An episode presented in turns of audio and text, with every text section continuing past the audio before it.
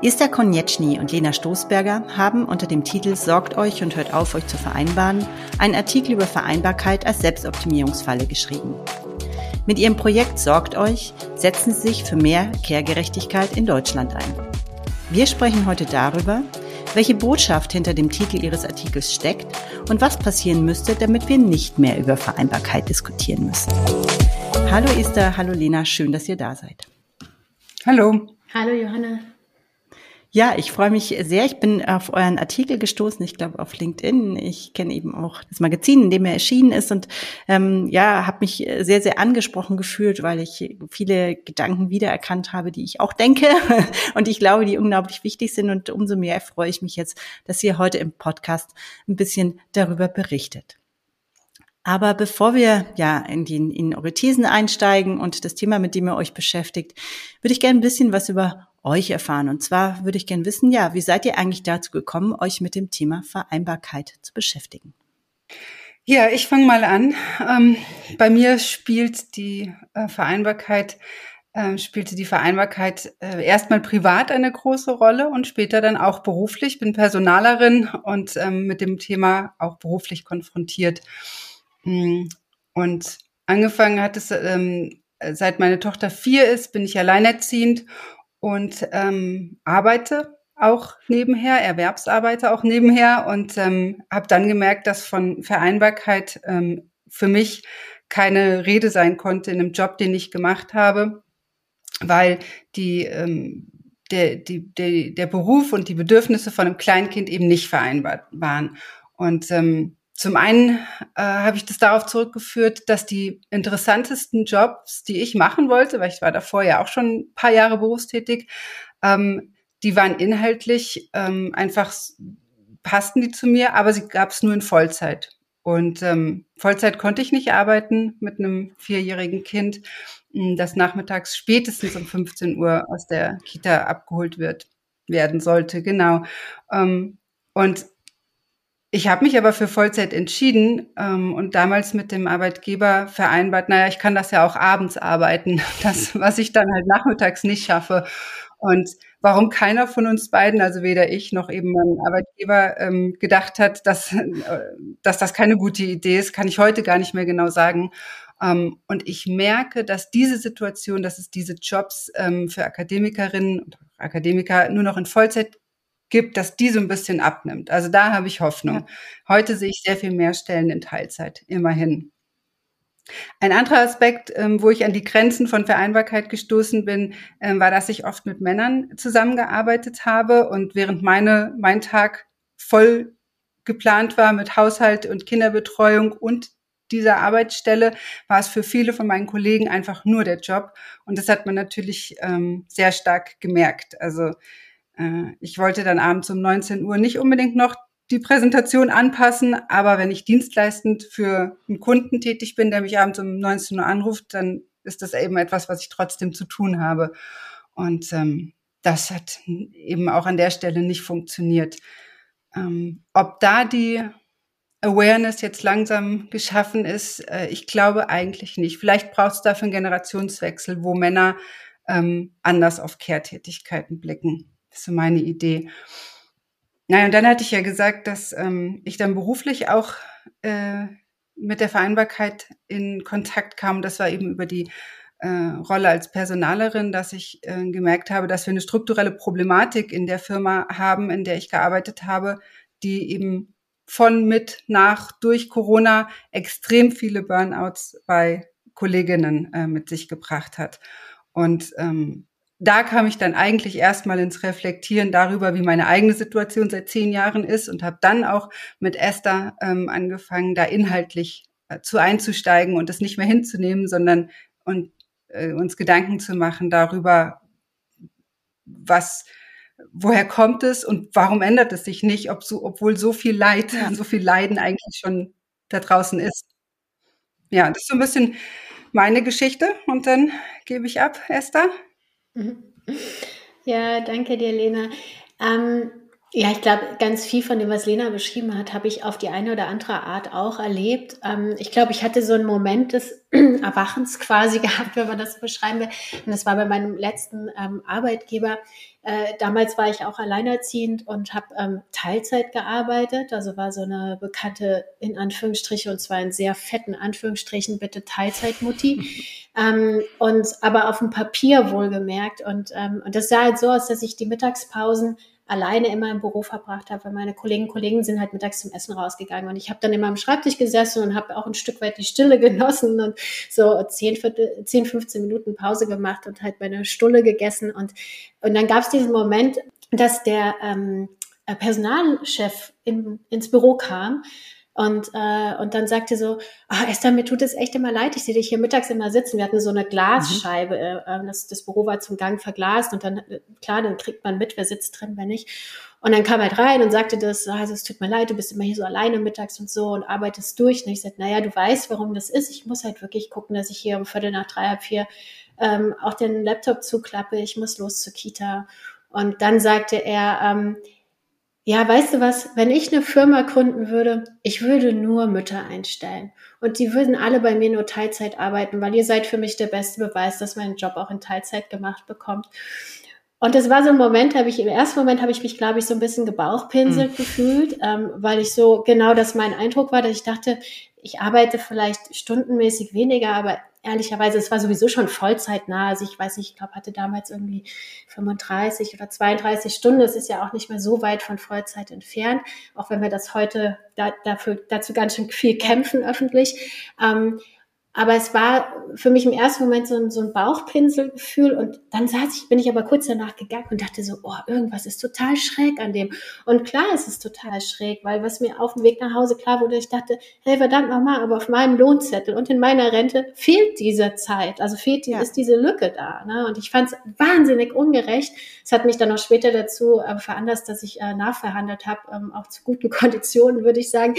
Aber das war so dieses, es gibt ja immer so diese Initialzündung, die man hat, wo man merkt so, oh, ich muss jetzt was tun. Ne? Also ich möchte, möchte was verändern und zu einer, ich glaube, das war wahrscheinlich nicht zeitgleich, aber ähm, ja, in der Zeit fing ich dann auch an, mich wirklich nochmal damit tiefer zu befassen, was bedeutet das eigentlich für Alleinerziehende. Ne? Also ähm, Vereinbarkeit von Beruf und Familie, das diskutieren wir viel, aber ich finde, können wir auch gerne später nochmal ein bisschen mehr zu reden. Das war ja auch Gegenstand unseres Artikels.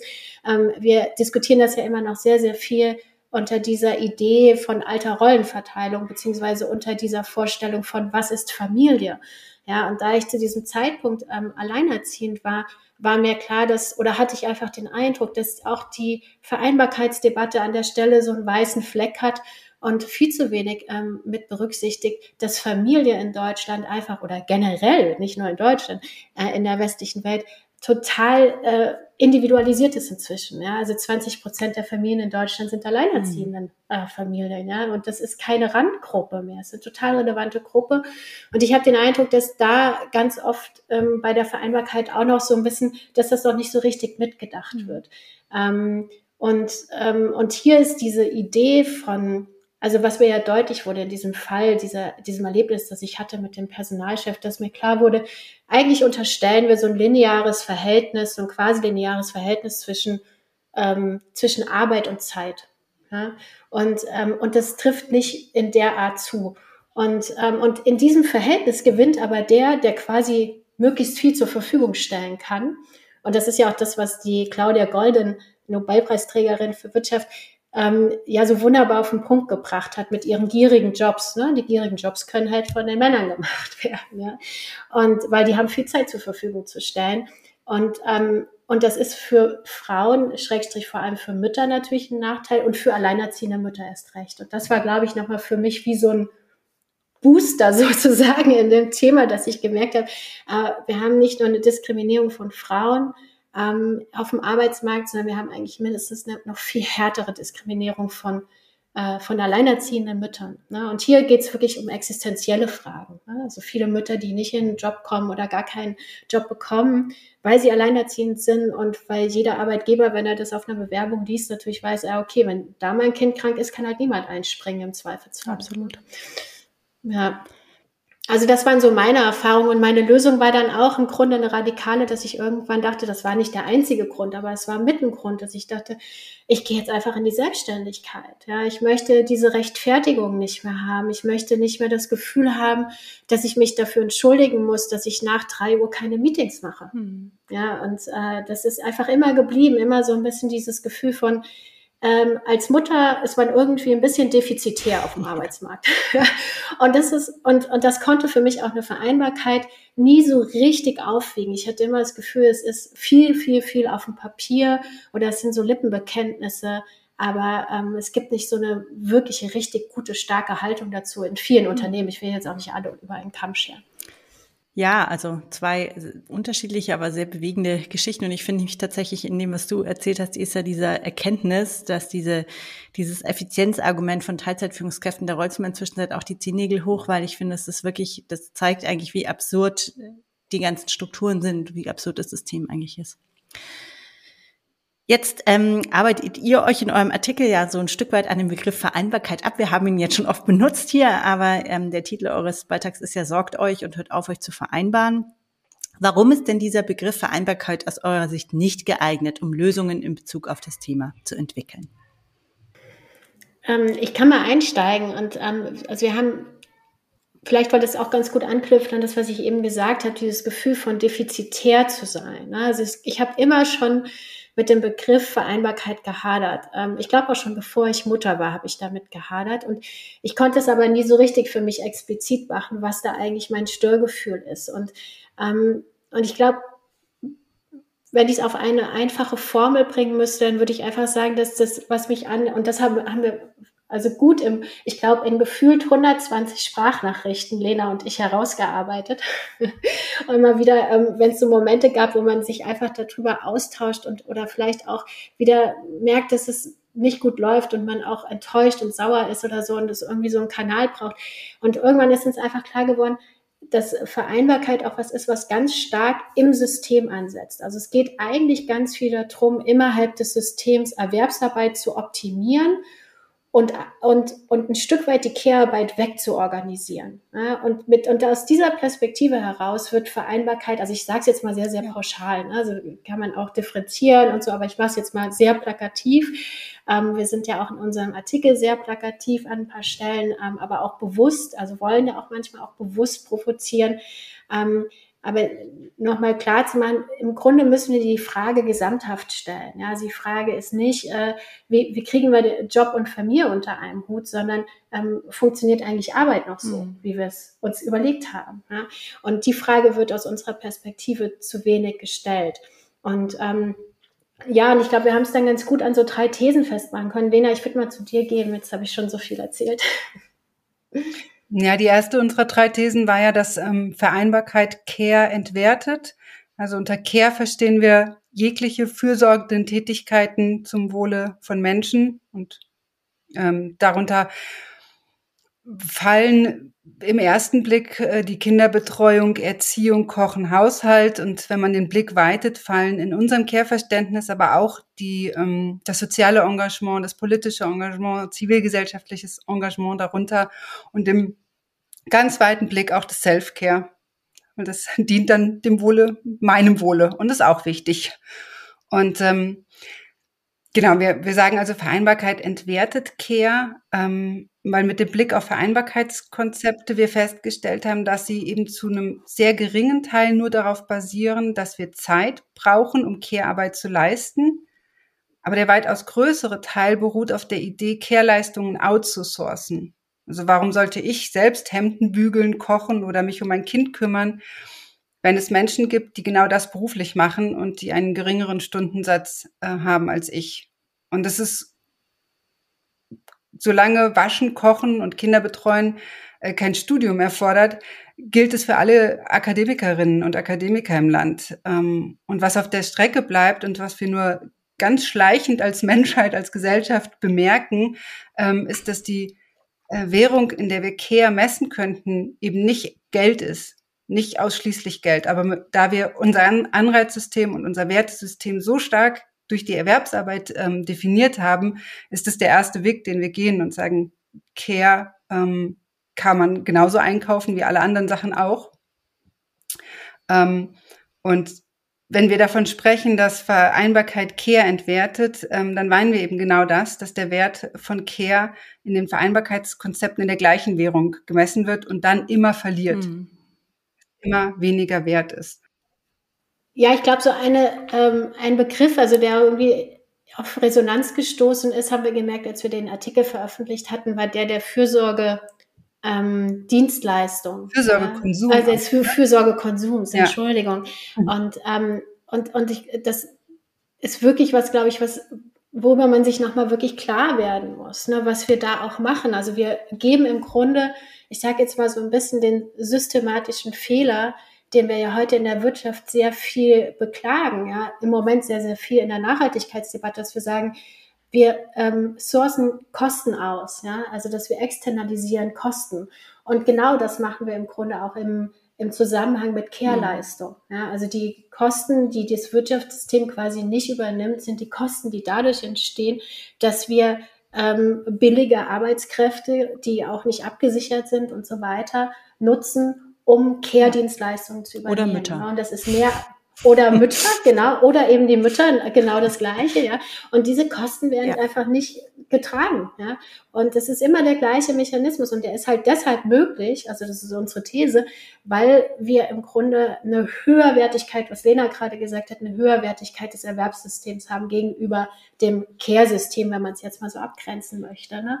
Und, und das ist eine, dass dieses Gefälle aufzubrechen. Und das ist, glaube ich, der Punkt, wo wir sagen, deshalb wollen wir aus diesem Vereinbarkeitsdenken ja. raus, dieses Gefälle aufzubrechen, das ist relevant. Ne? Und zu sagen, beide Systeme sind wichtig und beide Systeme brauchen einander.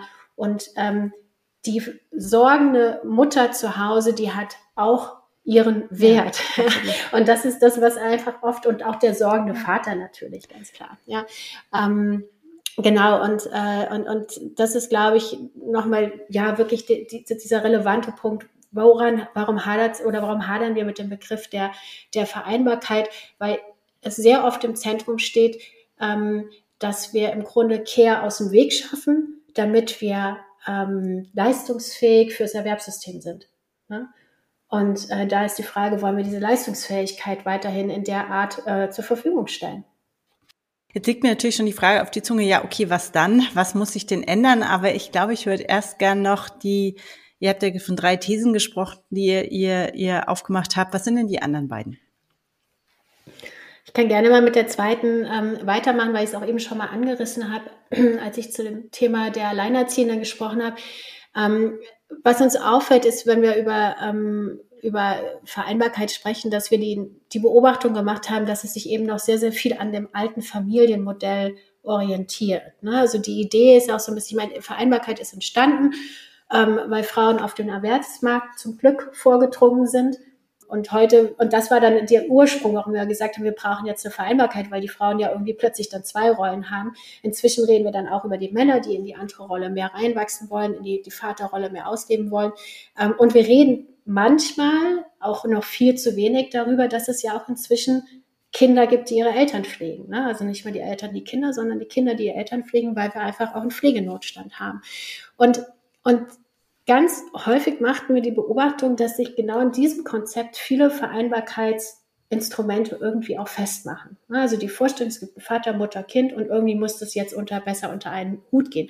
Aber in unserer Perspektive hat Care, was ähm, Lena auch eben gesagt hat, wir haben ein viel breiteres Verständnis von Care. Also wir wollen gar nicht Care nur verstehen. Der Begriff ist ja zum Glück durch Corona auch noch mal viel präsenter geworden im öffentlichen Diskurs aber wir wollen Care im Grunde nicht nur als etwas verstehen, was eine, eine Fürsorgetätigkeit von Eltern ist oder von pflegenden Kindern, sondern dass es auch wirklich was ist, was gesellschaftlich Relevanz hat, gesellschaftlich Relevanz hat. Also in dem Sinne Menschen, die in Vereinen tätig sind, die sich gesellschaftlich engagieren, die politisch aktiv sind. Ja, also wir brauchen das als Gesellschaft. Im Moment würde ich sagen, mehr denn je in dieser politischen Situation, in der wir im Moment sind, brauchen wir die Möglichkeit und den Freiraum auch ähm, sich zu engagieren. Und das wird schwieriger, immer schwieriger in diesen vielen Rollen, die wir erledigen müssen jeden Tag und äh, wo Erwerbsarbeit eigentlich immer gewinnt. Mhm. Ja? Es ist einfach immer das, was, was vordefiniert. Ne? Und ähm, Genau, das ist nochmal so, das war so eine zweite These, dass Sie gesagt haben, es wird eigentlich, ist Vereinbarkeit viel zu eng mhm. Wir müssen es viel breiter denken. Also Stichwort auch, was ist Familie heute? Ja, Familie ist viel mehr. Nicht nur, dass wir mehr Alleinerziehende haben. Es gibt einen starken Trend zur Solomutterschaft. Es gibt einen Trend zu Co-Parenting. Ja, also wir haben komplett neue Familienmodelle. Und äh, das ist was, wo ich mir im Moment nicht so sicher bin, ob das Vereinbarkeit, wie wir sie heute diskutieren, schon abdeckt. Die dritte These haben wir eigentlich in unseren Gesprächen bis jetzt auch schon öfter angerissen. Die dritte These ist, dass Vereinbarkeit erschöpft. Ja, ich hatte darüber gesprochen, dass ich ähm, den Vollzeitjob angenommen habe, aber deswegen ja keine Sekunde weniger mit meiner Tochter verbracht habe und insbesondere auch niemand mir abgenommen hat, ähm, das, was wir als Mental Load bezeichnen, mir zu überlegen, ist die Entwicklung gerade das Richtige? Wo wohnen wir? Wie geht's uns? Was braucht das Kind? Ähm, und wenn wir sagen, dass Vereinbarkeit erschöpft, ähm, dann schauen wir insbesondere auf die Flexibilisierungsmöglichkeiten, die Vereinbarkeits Konstrukte bieten wollen, ne, die räumliche und örtliche Flexibilisierung, um Jobs wirklich machen zu können. Also zu Corona gab es ja öfter so den Blick auf die Mutter, ähm, wo dann äh, so ein paar Wochen war in den Medien, wie toll das jetzt für mhm. Eltern ist und was das nicht alles zeigt, bis wir dann plötzlich realisiert haben, ähm, das ist nicht toll, das erschöpft das Nebeneinander von so vielen Dingen und dass man keine Tür zumachen kann.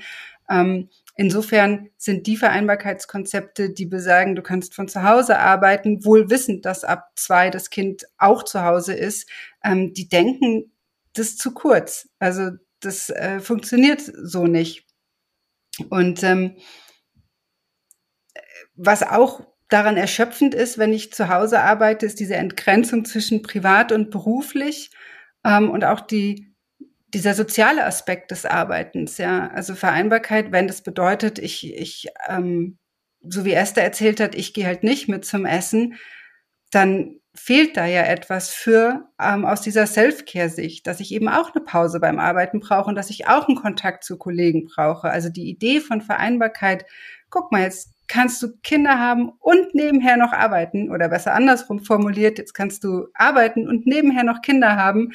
Ähm, die denkt all diese für uns Eltern so realen Szenarien von Erschöpfung nicht mit. Und wenn wir ehrlich zu uns wären und wüssten, dass Care-Verantwortung Zeit braucht, dann greifen eben viele von den Konstrukten zu kurz, weil sie nie darauf abzielen, wirklich Zeit freizuschaufeln, und zwar echte, qualitativ hochwertige Zeit und nicht dieses Nebeneinander.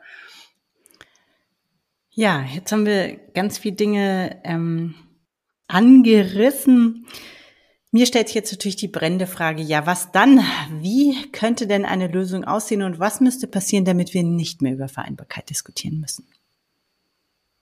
Ja, da machst du natürlich ein Fass auf. Ne? Also, so Der heilige Gral Minuten, quasi, den ne? suchen wir jetzt. Genau, jetzt in den nächsten drei ja. Minuten bitte. genau, drei Minuten pitchen bitte die Lösung.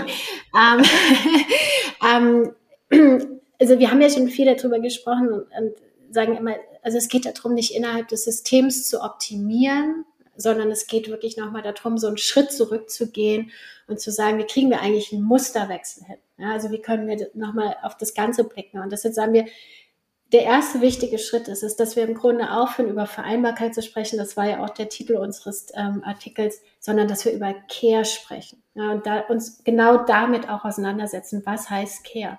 Und da finde ich, lohnt dann auch tatsächlich nochmal, wenn wir verstehen wollen, warum diese beiden Systeme so sehr miteinander konkurrieren, lohnt tatsächlich nochmal der Blick in die Geschichte sozusagen, ja, also im Sinne von, ähm, wie ist es eigentlich entstanden und ähm, dann dann können wir erkennen, dass es einfach eine binäre Spaltung gibt. Ne? Also es gibt so ein, ähm, äh, es gibt eine Aufteilung durch die entstandene Industrialisierung zwischen sogenannter produktiver Tätigkeit, das ist alles, was auf dem Markt stattgefunden hat, also heutige Erwerbsarbeit und reproduktiver Tätigkeit. Und die reproduktive Tätigkeit hat im Grunde keinen ökonomischen Wert, also so äh, das Konstrukt. Ja.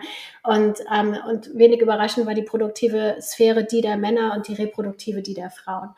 Und diese binäre Trennung, die müssen wir überwinden. Also die Welt ist nicht mehr binär. Also ich, ich glaube, in Bayern ist sie noch binär. Da versucht man das gerade sehr hart aufrechtzuerhalten. Ja. Also man kämpft dafür über komische ähm, Gesetzgebung.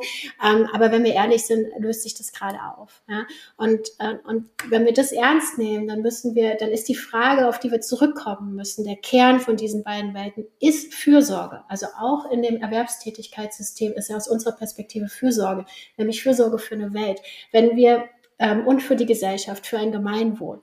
Also wenn wir uns die Tendenzen im Moment auch angucken, was in der Wirtschaft gerade passiert oder beziehungsweise was viele Unternehmen machen, ist tatsächlich diese nicht alle, aber immer mehr Strömungen gibt und genau die wollen wir in unserem Buch auch aufgreifen. Unternehmen, die sich diese Frage auch stellen. Ja, also wie können wir anders wirtschaften? Wie können wir so wirtschaften, dass wir Welt erhalten, statt sie zu zerstören, dass es Menschen gut geht, ähm, und dass wir einen guten Fußabdruck hinterlassen, ja, und zwar nicht nur den ökologischen, sondern in jeder Hinsicht. Und ähm, dafür glauben wir, dass es eben wichtig ist, diese binäre Perspektive zu, äh, aufzulösen und ähm, äh, Fürsorge, Care an erste Stelle zu stellen und zu fragen, okay, wie kriegen wir eigentlich ein System gebaut, das ähm, Fürsorge nicht mehr nur in diesen eine Sphäre reinschiebt, nämlich in die private, sondern auch ähm, das Gemeinsame zwischen beiden Sphären ähm, erkennen kann. Ich würde ähm, überleiten zu einer weiteren Forderung mit dem Zitat, ähm, wer Schweine erzieht, ist ein produktives, wer Menschen erzieht, ein unproduktives Mitglied der Gesellschaft, Friedrich List.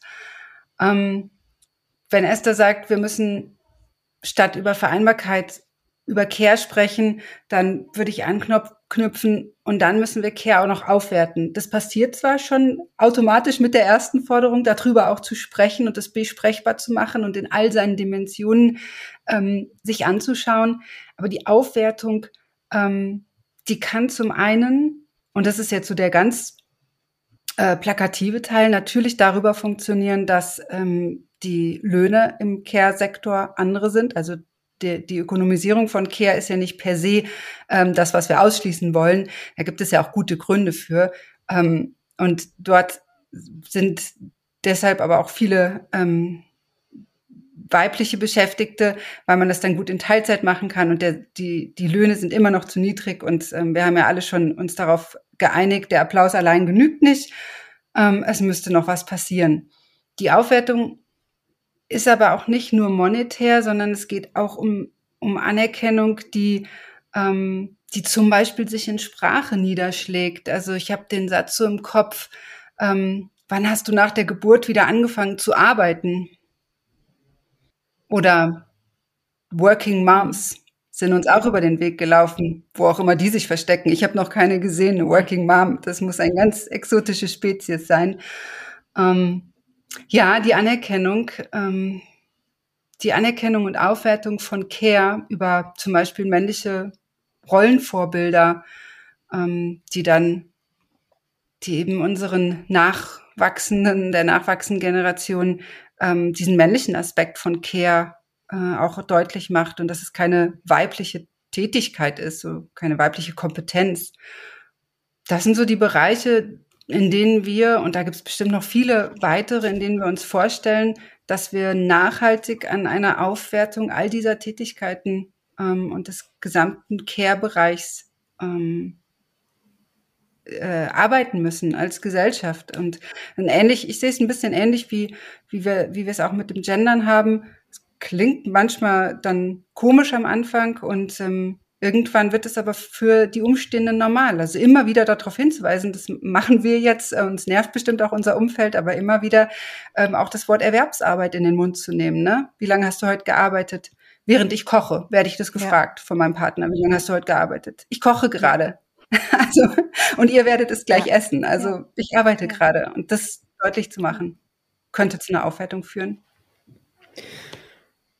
Vielleicht kann ich es auch abschließend noch mal so ein bisschen ähm, einem Fall, der, glaube ich, ich glaube, jetzt kann ich für uns beide sprechen, Lena wirklich so ein bisschen so unser Lieblingscase ist, weil man es daran so schön plakativ anfassen kann, weil jetzt vielleicht der ein oder andere denkt, ja, das klingt ja alles ganz nett, aber was heißt das denn jetzt im Konkreten, wenn wir immer davon sprechen, ja, nicht innerhalb des Systems optimieren und so weiter. Ähm,